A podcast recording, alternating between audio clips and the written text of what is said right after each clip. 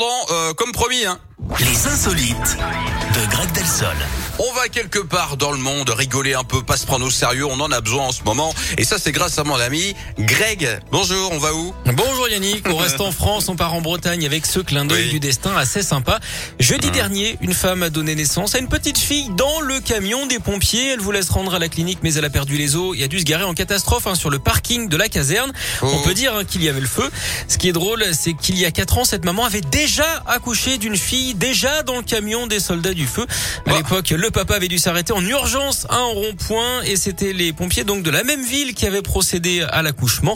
À ce propos, euh, d'ailleurs Yannick, vous savez sans doute pourquoi les pompiers sont de grands romantiques. Pas du tout. Parce qu'ils adorent déclarer leur flamme. C'est mignon. Voilà, c'est mignon. On commence cette émission sur une note mignonne. Voilà, Ça et le sera j'aime beaucoup bien. moins à 11h, sans vouloir... euh, Oh, bah, dis donc. ça- on va ça partir dans craquille, le ça. graveleux. hein. Non, non, mais... Bon, en attendant, on vous dit à tout à l'heure dans une heure pour À le tout à retour l'heure. des insolites.